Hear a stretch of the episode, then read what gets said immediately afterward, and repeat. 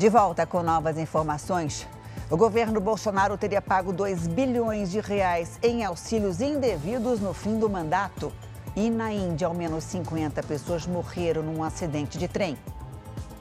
Agora, no Jornal da Record. Oferecimento: Bradesco. Realize suas viagens com desconto na passagem no hotel.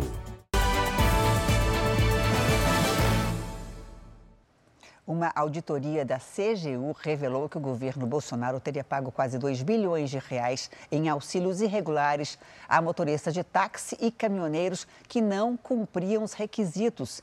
A gente vai voltar a Brasília com a Mara Mendes. Mara, conta pra gente quantas pessoas teriam recebido o dinheiro de maneira indevida.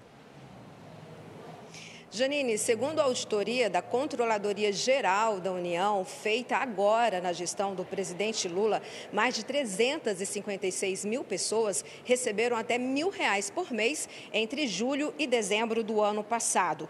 Tanto no caso de taxistas quanto de caminhoneiros, a CGU recomendou providências para o ressarcimento dos cofres públicos. Esse auxílio foi aprovado pelo Congresso durante o governo Bolsonaro como forma de diminuir os impactos da oscilação no preço dos combustíveis. Janine. Obrigada, Mara. Um policial militar morreu e outro ficou ferido num tiroteio em Duque de Caxias, na Baixada Fluminense. A gente vai agora voltar ao Rio de Janeiro com Pedro Paulo Filho. Oi, Pedro Paulo, por favor, quais são as informações? Pois é, Janine, esse confronto foi em uma comunidade de Duque de Caxias, na Baixada Fluminense, entre PMs e criminosos. Ainda começou pela manhã a troca de tiros, mas no início da tarde um ônibus chegou a ser incendiado e interditou uma pista de uma das principais avenidas da cidade. Barricadas também atrapalharam a ação dos policiais. Um PM foi atingido por uma bala e morreu, o outro também foi baleado e socorrido pelos colegas. Nesse momento ele está internado e em estado grave, Janine.